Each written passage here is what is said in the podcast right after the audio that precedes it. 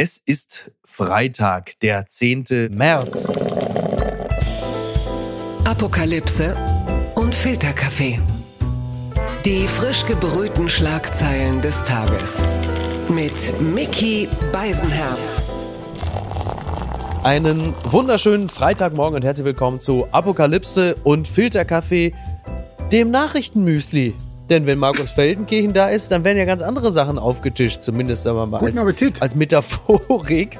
Am Ende kriegen sie aber natürlich das gewohnte Programm. Sie kriegen ein bisschen was Substanzielles, sie kriegen ein bisschen was Belangloses und sie können selber entscheiden, wer für was an dieser Stelle verantwortlich ist. Ich begrüße ganz herzlich den Mann, der noch nie 10.000 Euro dafür bekommen hat, sich mit Olaf Scholz zu unterhalten. Er hat aber auch noch nie 10.000 Euro dafür bekommen, sich mit Martin Schulz zu unterhalten. Nein. Er hat lediglich einen Bestseller über ihn. Nicht? Wir klären das jetzt gleich. Markus Feldenkirchen ist da. Guten Morgen. Vielen Dank. Und du hast mich einfach äh, komplett richtig anmoderiert diesmal. Ja, wieso? Was habe ich denn beim letzten? Habe ich dich als Helge Schumacher beim letzten Mal anmoderiert oder was habe ich da Du erzählt? erzählst ja so oft, du weißt ja, du redest ja so viel, du weißt ja oft gar nicht, was du erzählst. Also ist richtig. ich weiß es jetzt zum Teil auch nicht mehr. Also mein Therapeut sagt exakt dasselbe über mich. Also Ja. ihr müsst euch abgesprochen haben. Nö. Übrigens, äh, wir müssen heute gratulieren. Sharon Stone, Sie erinnern sich, meine Damen und Oh ja. Wird heute, und da können Sie jetzt selber darüber nachdenken, in welchem Altersbereich Sie selbst angekommen sind, wird heute 65 Jahre alt. Also sie ist jetzt im Renteneintrittsalter. Die Sharon Stone der FDP. Marie-Agnes Strack-Zimmermann wird ebenfalls heute 65 und da gratulieren wir natürlich ganz herzlich. Also ja, ich gratuliere beiden äh, wirklich ganz herzlich, aber ich meine, Marie-Agnes Strack-Zimmermann wurde in den letzten Wochen wirklich, also fast jeder erdenkliche Spitzname zugeteilt. Viele davon sehr unfreundlich, aber Sharon Stone der FDP, das ist jetzt äh, auch, glaube ich, für sie etwas Neues und äh, deshalb auch ein tolles Geschenk zu ihrem 65. Geburtstag. Alles Gute. Die Schlagzeile des Tages.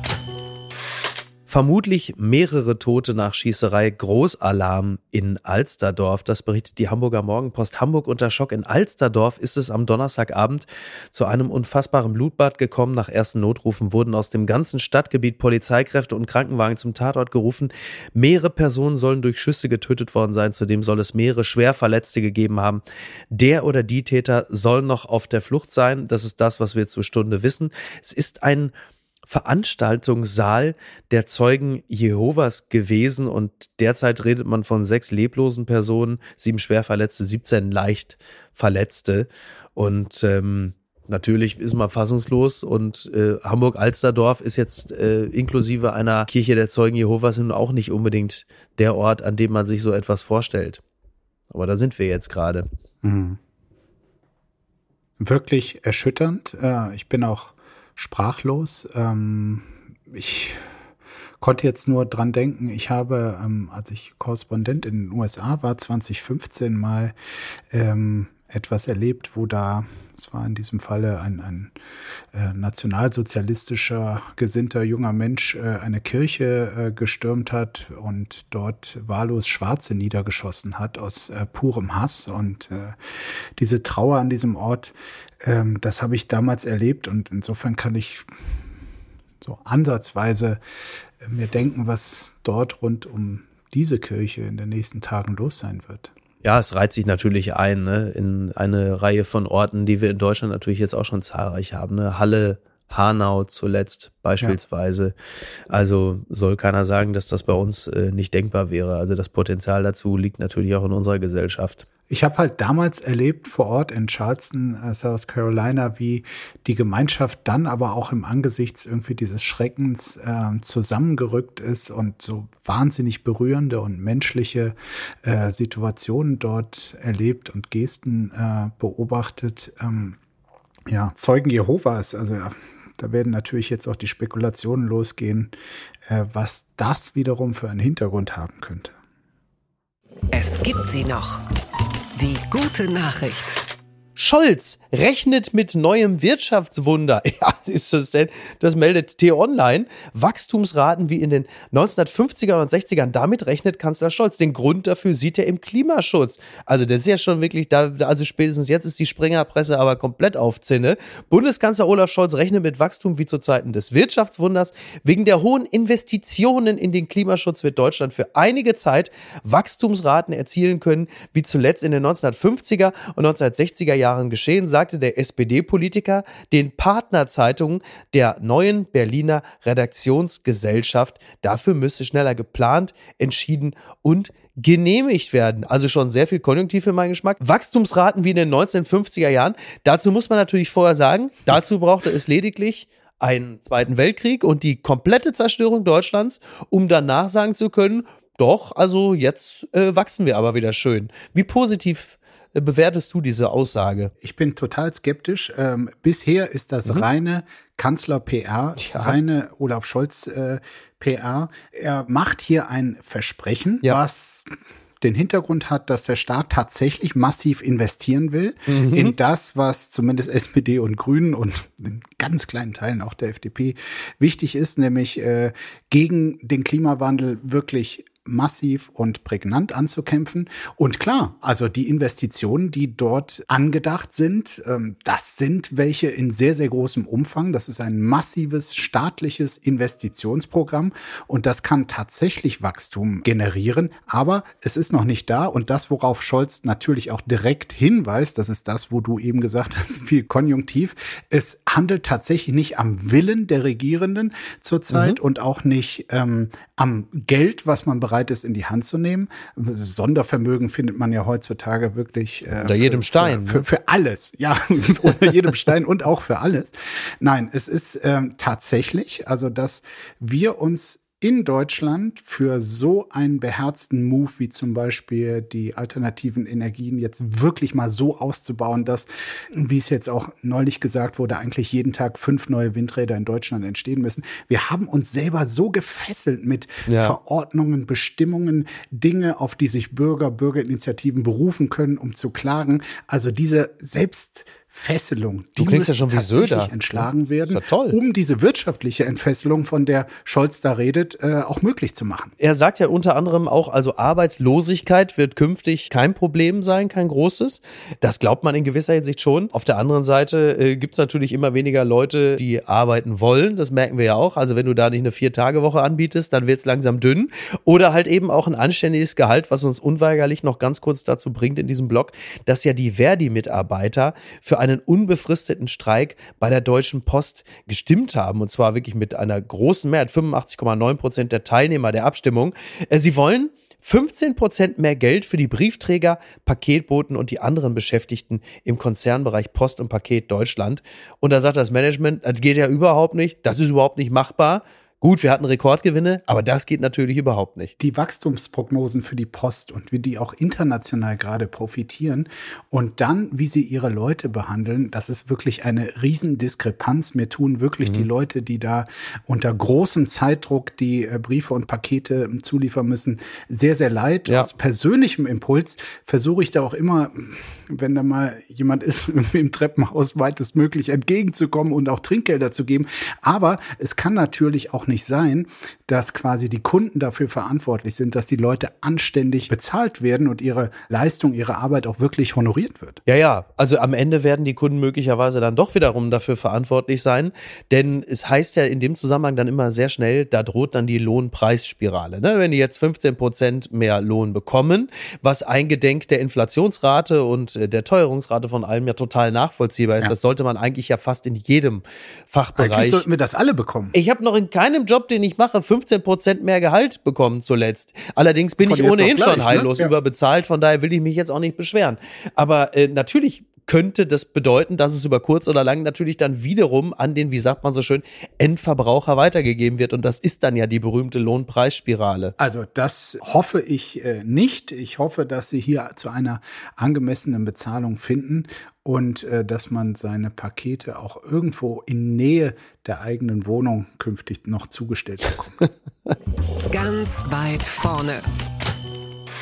Elektronische Patientenakte. Adieu. Doppeluntersuchung. Ein Kommentar von Tillmann Steffen in der Zeit. Lange hat es gedauert. Nun kommt auch in Deutschland die elektronische Patientenakte für alle.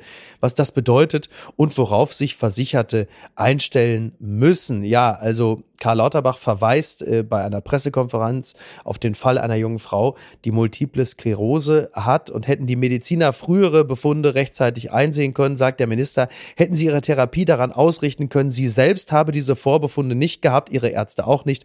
Und so konnte die Therapie nicht genau auf die Bedürfnisse der Patientin zugeschnitten werden. Das ist schrecklich, das hat er gesagt. Und es geht natürlich um die elektronische Patientenakte, die fortan, EPA. Ja, die EPA, also EPA, ja, EPA. EPA. Und die soll ab 2025 kommen und die soll halt eben verpflichtend sein. Oder es gibt halt auch eine Widerspruchslösung, wenn man das partout nicht will.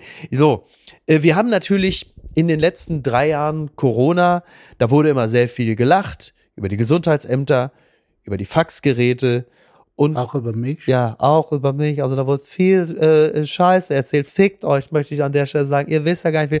Also diese elektronische Patientenakte klingt doch zunächst einmal sehr gut und jetzt kommt ein schöner Begriff aus der Medizin, sehr ganzheitlich. Und das ist doch toll. Ich bin tatsächlich der Überzeugung, dass wenn wir das schon längst hätten oder zumindest jetzt äh, viele das nutzen würden, dass unzählige Menschenleben gerettet werden, weil tatsächlich Informationen aus unterschiedlichen Bereichen hier sinnvoll zusammengeführt werden. Genau. Bei Untersuchungen, die ich hatte in der Vergangenheit, da kriegst du dann im Idealfall irgendeinen Zettel mit nach Hause, bist aber als Patient zum Teil auch überfordert zu wissen, was davon wichtig sein könnte für eine andere Untersuchung.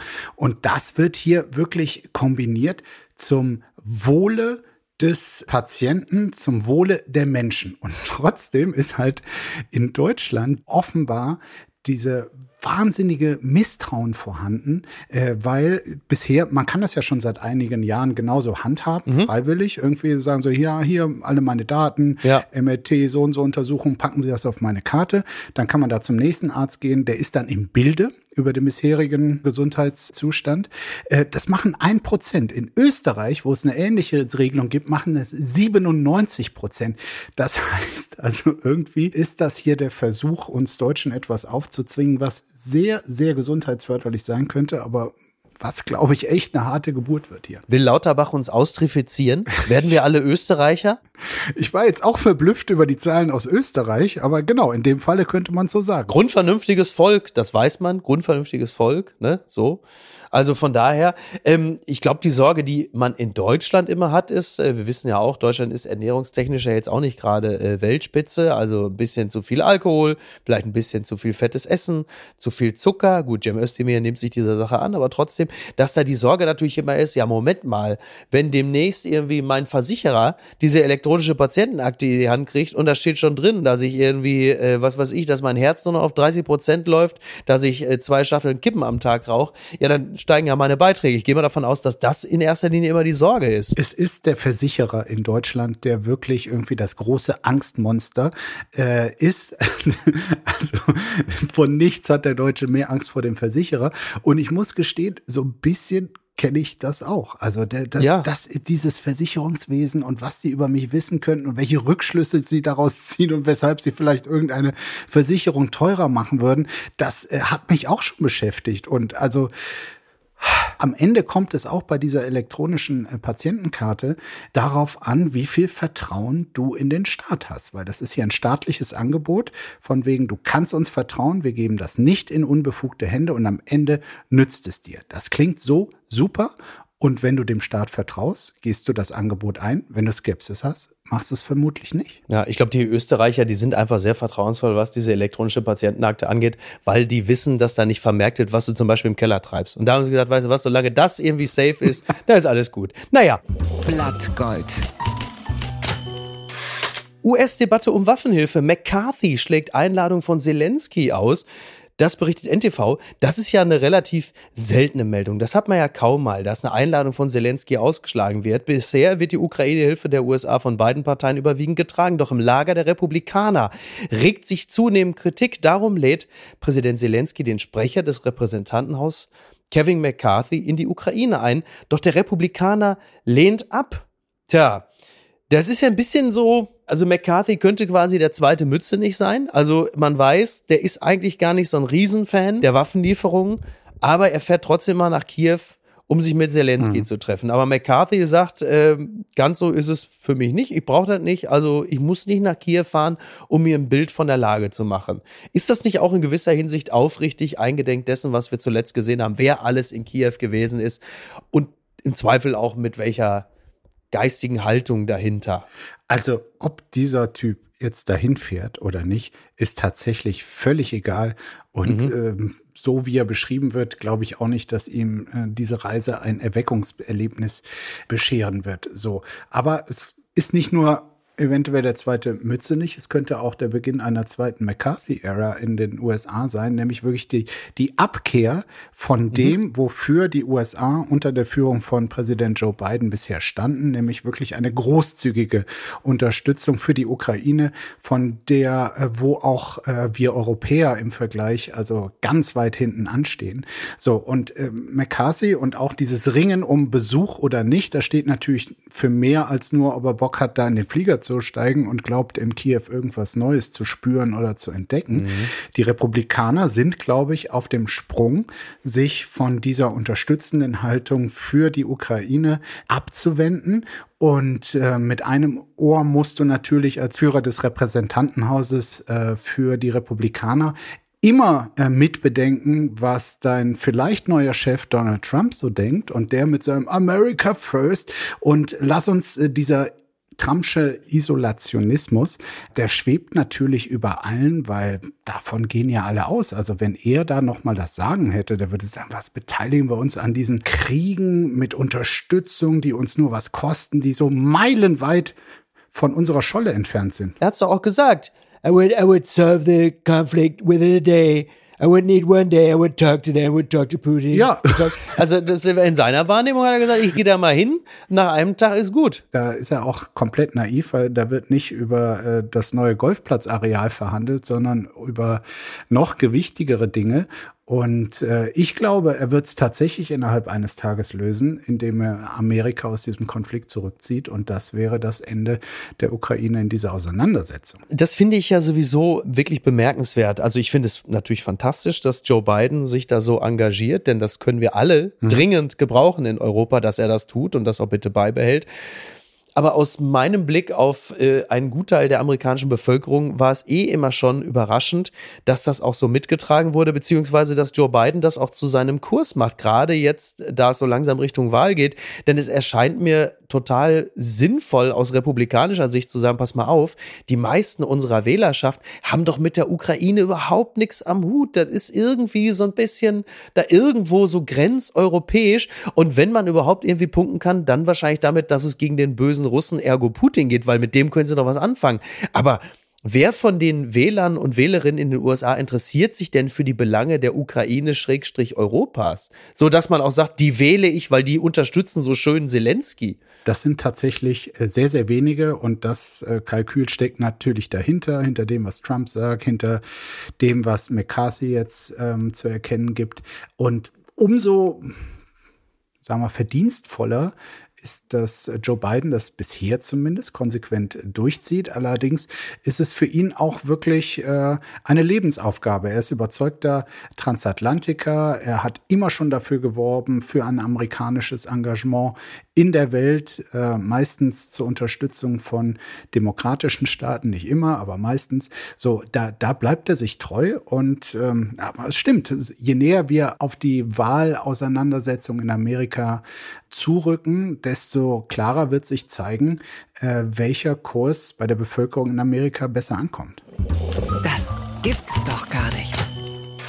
Berliner Muslime wählten mehrheitlich die CDU. Die BZ wundert sich. Auf dem Grünen Parteitag wurde die CDU als rassistisch beschimpft wegen des Wunsches nach einer Vornamenabfrage der Festgenommenen bei den Silvesterkrawallen. So wollte man herausfinden, wer möglicherweise arabische Wurzeln hat. Berliner muslimischen Glaubens haben trotzdem mehrheitlich für die Christdemokraten gestimmt, zeigt eine Analyse der Forschungsgruppe Wahlen. 27,7 Prozent wählten die CDU, 24,9 Prozent die SPD, 15,2 Prozent Linke, nur 8,3 Prozent die Grünen. Also muss Muslime würden die Christdemokraten wählen.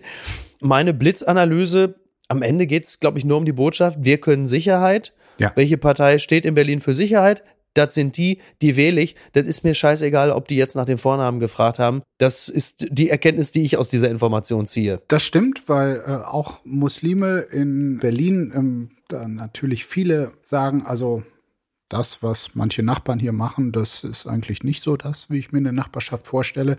Und da verspricht quasi so eine Law and Order Partei irgendeine Form von Änderung. Eine zweite Erklärung könnte sein, dass natürlich auch Muslime ähm, ein gutes Sensorium dafür haben, welche Partei professionell unterwegs ist und welche nicht. Und es gibt natürlich traditionell äh, zwischen den mhm. Muslimen in Deutschland und der SPD eine gewisse Nähe und die wurden in der Vergangenheit auch mal bevorzugt, aber äh, auch Muslime können erkennen, dass äh, eine Partei wie die SPD, die 22 Jahre lang quasi das Rathaus in Berlin innehatte und ähm, irgendwie immer selbstgefälliger wurde und äh, es nicht mehr geschafft hat, irgendwie Garant für eine seriöse, professionelle Politik zu sein, dass man dann einfach mal nach einer, nach einer Alternative sucht, selbst wenn die so ein komisches C im Namen hat. Man müsste natürlich jetzt nochmal eigentlich bei der Umfrage auch rausfinden, was ist da für eine Altersstruktur vorhanden? Ja? Was für eine Art von Muslime, mit wem haben wir denn da gesprochen? Die sind ja nicht nur Muslime, sondern die sind möglicherweise ja auch 50 plus und wählen deshalb besonders stark die CDU. Und wenn man sich mal mit diversen Muslimen, zum Beispiel auch in Berlin, unterhält, dann äh, wird man ja manchmal auch von dem einen oder anderen oder von der einen oder anderen Träumerei befreit, zu glauben, dass die, weil wir ja auch hier über Rassismus reden, frei von Rassismus wären.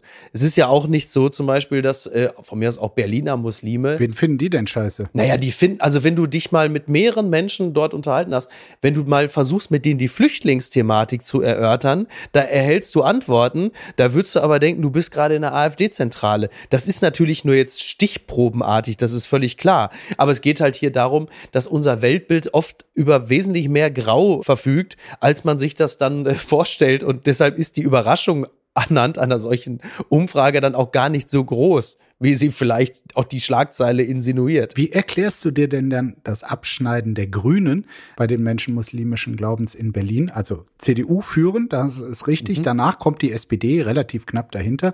Dann die Linke und dann erst die ja. Grünen, die ja einerseits dieses Image haben, okay, also total tolerant und Multikulti mhm. zu sein und äh, auf keinen Fall, äh, sagen wir mal, christlich äh, gläubig und ähm, dann aber nur 8,3 Prozent Unterstützung. Also deswegen, so eine Umfrage ist natürlich auch immer nur von bedingtem Wert, weil du musst natürlich auch wissen, in welchem Stadtteil ja, wurden die Muslime befragt. Reden wir jetzt hier von, äh, keine Ahnung, äh, Neukölln oder sind wir in Friedrichshain oder Wilmersdorf? Also das sind ja so viele Faktoren, die da einfließen. Friedrichshain gibt's kaum Muslime. Ja, ne, da gibt's glaube ich, nur ganz viel Mate-Tee und äh, die gesamte Belegschaft von Florida TV wohnt da oder so. Aber alles Atheisten. naja, weil natürlich gibt es ja auch da die Gleichzeitigkeit äh, der Dinge und der Wesenszüge. Der Mensch ist ja nicht nur Muslim, sondern möglicherweise auch einfach äh, Lastenradfahrer und gleichzeitig vielleicht auch noch, weiß ich nicht, Veganer. Also Schweinefleisch will er nicht essen, aber also deswegen, da sind ja so viele Faktoren. Du bist ja nicht, du wachst ja nicht morgens auf und sagst, so, ich bin Muslim äh, ich muss ja jetzt auf jeden Fall die Grünen wählen, weil die sind ja so herrlich tolerant, sondern du bist natürlich auch vieles gleichzeitig.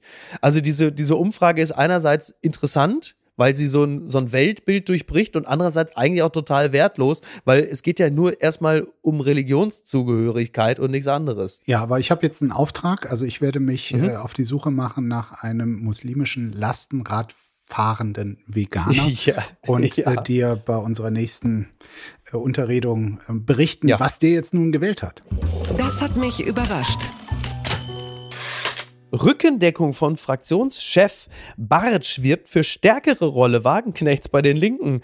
Das berichtet der Spiegel. Bei den Linken geht der Streit über Sarah Wagenknecht weiter. Fraktionschef und Verbündeter Bartsch stellt sich hinter seine Genossin und fordert, sie einzubinden, Zitat, und ihre Fähigkeiten zu nutzen. Aus der Partei gibt es Kritik. Naja, also ich bin schon ein bisschen überrascht gewesen, also gut, Dietmar Bartsch und Sarah Wagenknecht, die können ja recht gut miteinander.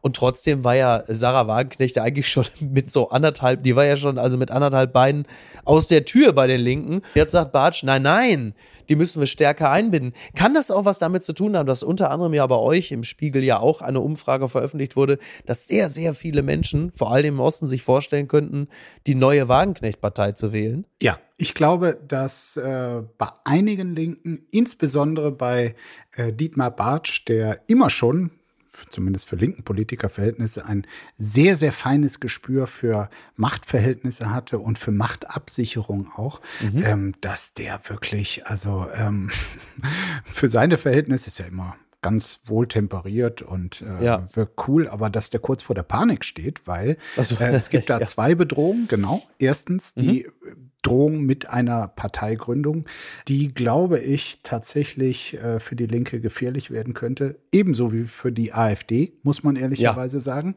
So, absolut. Und dann aber auch schon mal ganz äh, faktisch, ähm, Dietmar Bartsch ist Fraktionschef der Linken und sollte Sarah Wagenknecht ähm, etwas Neues machen, äh, aus dieser Fraktionsgemeinschaft auch austreten und vielleicht noch sechs, sieben, acht äh, Unterstützerinnen oder Unterstützer aus der jetzigen linken Fraktion mitziehen, dann würde hm. die Linke den Fraktionsstatus verlieren, zumindest in der jetzigen Form. Das würde ganz, ganz viel auch Geld und äh, Unterstützung von Mitarbeitenden dann quasi abziehen. Und das ist alles, äh, also sie hat ein richtiges Drohpotenzial gegenüber denen, die jetzt in der Linken noch was zu sagen haben. Und dazu gehört auch Dietmar Bartsch. Und Bartsch hat ja auch gesagt, Wagenknecht sei die bekannteste Politikerin der Linken. Zitat, ich habe mit ihr gemeinsam als Spitzenkandidat eine Bundestagswahl erfolgreich bestritten.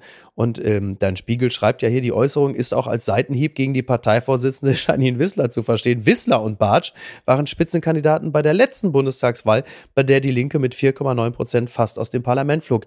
Das ist natürlich total richtig. Man könnte auch sagen, Janine Wissler tut nicht alles dafür, um gut anzukommen absolut zutreffend, richtig. Und äh, auch Sarah Wagenknecht tut nicht alles dafür, um gut anzukommen, aber sie kann einfach sehr vieles, um bei einer bestimmten Art von Mensch sehr, sehr gut anzukommen. Und, und das ist genau die Art von Mensch, die sie gerne auch weiterhin erreichen würden. Und da weiß die Linke natürlich, wir werden den Teufel tun und ihr jetzt hier irgendwie den goldenen Exit lassen, sondern die soll um Gottes Willen hier in der linken Fraktion bleiben. Ja, aber ich glaube, sie hat sich da ja öffentlich festgelegt. Also das ist jetzt wirklich auch ein bisschen peinlich, ihr so mhm. hinterher zu weinen, weil sie will nicht mehr.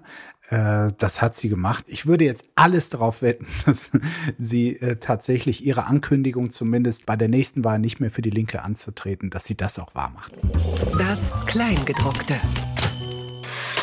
Nochmal die BZ. Oben ohne Baden ist in Berlins Bädern nun offiziell erlaubt. Markus, bist Juhu. du noch da? Bist du bist noch da? Ja. Gut, sehr gut. Ich dachte, du wärst direkt schon losmarschiert. Es sind ja muckelige drei Grad. Also es ist so scheiße kalt gerade in Berlin. Es ist wirklich zum Kotzen. Ne? Wirklich, ne? Das es letzte, woran ich denke, ist Baden. Ja, es ist wirklich, wirklich zum Kotzen. Jeder darf künftig in Berlins Schwimmbädern oben ohne unterwegs sein. Aufgrund einer erfolgreichen Diskriminierungsbeschwerde werden die Berliner Bäderbetriebe in Zukunft ihre Haus- und Badeordnung geschlechtergerecht anwenden Patienten, teilte die Senatsverwaltung am Donnerstag in einer Pressemitteilung mit. Hintergrund ist die Beschwerde einer Frau, die sich an die Ombudsstelle der Landesstelle für Gleichbehandlung gegen Diskriminierung gewandt hatte, weil sie nicht wie Männer oben ohne in einem Schwimmbad in Berlin schwimmen durfte, obwohl die Haus- und Badeordnung der Bäderbetriebe keine geschlechtsspezifischen Festlegungen trifft und lediglich das Tragen handelsüblicher Badekleidung vorschreibt. Sieht es jetzt demnächst in den äh, Badeanstalten aus wie im Berghain? Was wird da passieren? Auf was steuern wir dazu? Es wird wunderbar aussehen. Ich schenke dir zum Geburtstag eine Zehnerkarte mhm. fürs Humboldt-Hain oder ein anderes Freibad. Ja. Und ja. das schauen wir uns einfach im Sommer an. Es wird der schönste Sommer von allen in Berlin. Ist denn, verfügst du denn noch über handelsübliche Badebekleidung? Also ich habe da ja einige Dinge äh, gehört. Ich frage ja nur. Das also ja, einige Sachen wurden da kolportiert. Von mir jetzt? Ja, selbstverständlich. Da sind teilweise Gerüchte, äh, die ich natürlich selbst alle in Umlauf gebracht habe, aber die halten sich auf jeden Fall. Ich gestehe, ich war auch schon äh, früher oben ohne äh, unterwegs ja, in Berliner ja. Bädern. Wenn das noch mehr so praktizieren, ähm, wird es einfach noch freizügiger, vielleicht auch noch schöner. Toll. Ich bin absolut begeistert. Bitte empören Sie sich jetzt.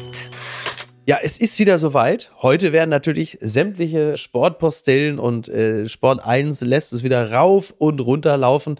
Wir feiern heute 25 Jahre Wutrede. Giovanni Trapattoni, Und ich habe fertig. Die Wutrede im Wortlaut können Sie bei Sport Buzzer lesen. Es ist tatsächlich 25 Jahre her. Ist das nicht, ist das nicht Wahnsinn? Und ich weiß nicht, wie es dir geht, Markus. Du bist ja genauso sportbegeistert wie ich, aber ich muss ganz klar sagen, diese sehr lustige Rede von Giovanni Trapattoni, die vor 25 Jahren sehr lustig war, ne? diese Spiele waren nicht einzeln, war schwach wie eine Flasche leer, aber diese ganzen Sprüche, was erlaubest du uns? Flasche leer. Und auch das ewig wieder vorgetragene Beckenbauersche, ja, ist denn heute schon Weihnachten. Also das gehört ja wirklich so zum Einmaleins des Sportjournalismus und ich kann die Scheiße nicht mehr hören. Ich sag's, wie es ist. Kann sie nicht mehr ertragen. Na, dann äh, lass uns das Thema doch einfach lassen. Woanders ist es auch beschissen.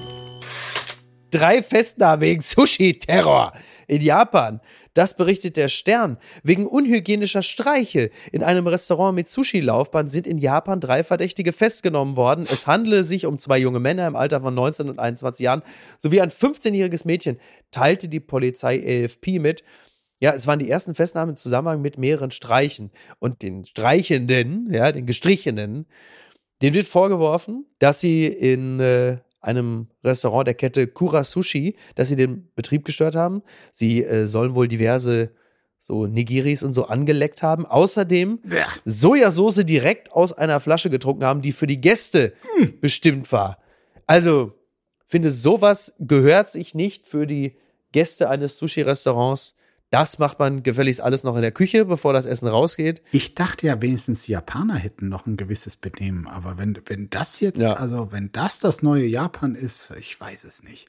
Ich hatte, äh, als ich die Überschrift las, Sushi-Terror, ähm, da ähm, musste ich kurz an meine eigene Jugend denken. Ähm, das war kein Sushi-Terror, sondern äh, Pizzaterror, äh, das beliebte.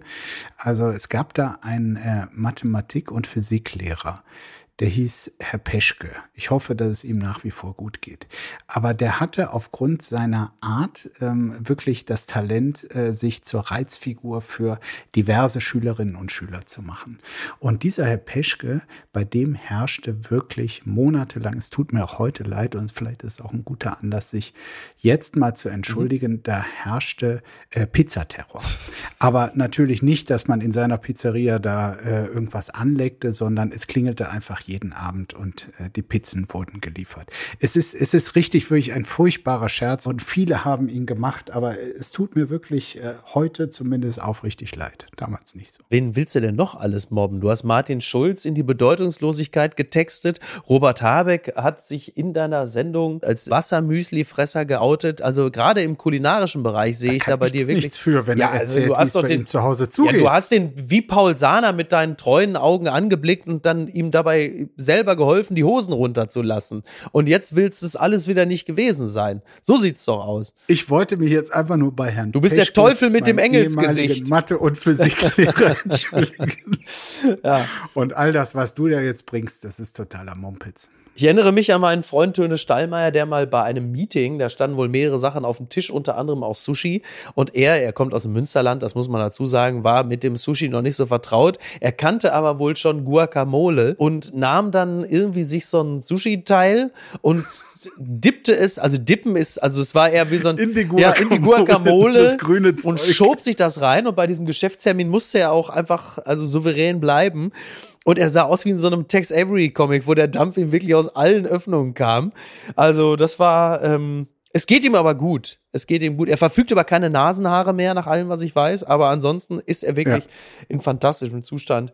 Und Herrn Peschke grüßen wir an dieser Stelle auch ganz lieb. Und was schreibt eigentlich die Bild? Das ist hier kein Wunschkonzert. Zoff! RTL-Krisensitzung hinter den Let's Dance-Kulissen. Es geht um eine Kandidatin und ihren berühmten Tanzpartner. Auf dem Parkett strahlen sie die Kamera, aber hinter den Kulissen sollen die Fetzen fliegen. Mega Zoff beim Erfolgsformat Let's Dance. Es soll wohl einen heftigen Streit geben. Es gab eine Krisensitzung nach Bildinfos. Und zwar geht es um die Ex-Bachelorette Sharon Baptiste und den Profitänzer Christian Polans. Und äh, Sharon soll die Auslöserin sein. Und zwar soll sie sich, also also sie soll sich unwohl, ja, sie hat sich vielleicht nicht unbedingt direkt geweigert, aber sie soll sich unwohl fühlen mit ihrem Tanzpartner. Äh, der hat wohl eine Hauterkrankung gehabt und sie soll sich auch äh, über seinen angeblich unschönen Geruch nach dem schweißtreibenden Tanztraining beschwert haben. Und Bild erfuhr, mhm. Polans litt vor den Dreharbeiten tatsächlich an den Folgen einer Hauterkrankung. Er ließ sich behandeln, trägt beim Training zur Sicherheit Abdeckungen an den betroffenen Stellen. Und sie hat wiederum gesagt, also eigentlich möchte ich das nicht so gerne. Also das ist mir unangenehm. Und da hat er dir gesagt, ihr tickt wohl nicht mehr richtig. Ihr tanzt jetzt. So. Ja, also ich muss sagen, diese Ex-Bachelorette, äh, die tickt natürlich nicht mehr richtig. Also was für ein unsympathisches Gebaren, meine, wenn da mal jemand Hautausschlag hatte, ja. ähm, der, ihn dafür zu schämen und äh, wenn man engagiert tanzt, warum soll man dabei nicht schwitzen? Also äh, ich weiß nicht, dieser Frau, ich, ich kenne sie zwar nicht, aber ich gönne ihr von jetzt ab wirklich den Sieg nicht mehr. Also ich teile natürlich deine, deine Auffassung, finde es sehr bedauerlich. Ich bin nur ein bisschen überrascht, dass gerade eine Frau, die ja an Alopezie leidet, also an kreisrundem Haarausfall und deswegen ja eine Glatze trägt, wenn eine Person sich mit Hautkrankheiten auskennen sollte, dann ja eben sie. Deshalb bin ich wirklich ein wenig überrascht, weil da gerade da sollte man ja annehmen, dass da ein gewisses Verständnis da ist. Und ähm, aber du siehst, äh, der Mensch äh, bewegt sich ja meistens auch immer nur in den gesteckten Grenzen des eigenen Daseins und da endet dann offensichtlich das Mitgefühl. Ich bin ja im Savoy Hotel. Hier ist ja im Grunde genommen die komplette Belegschaft von Let's Dance. Man trifft sich morgens im Frühstücksraum. Ich werde jetzt einfach den Schnuppertest machen. Ich werde jetzt äh, an jedem Einzelnen entlang gehen und werde einfach mal im Nacken werden so so wie Joe Biden, wenn er so irgendwie bei irgendwelchen Leuten an den Haaren riecht. Ja, ich finde, sie riechen ganz hervorragend. Also Waren jetzt gleich beim Frühstücksbuffet? Jetzt gleich. Ich gehe gleich, sobald wir hier durch sind, gehe ich sofort los, werde am Frühstücksbuffet, ich sitze hinten rechts.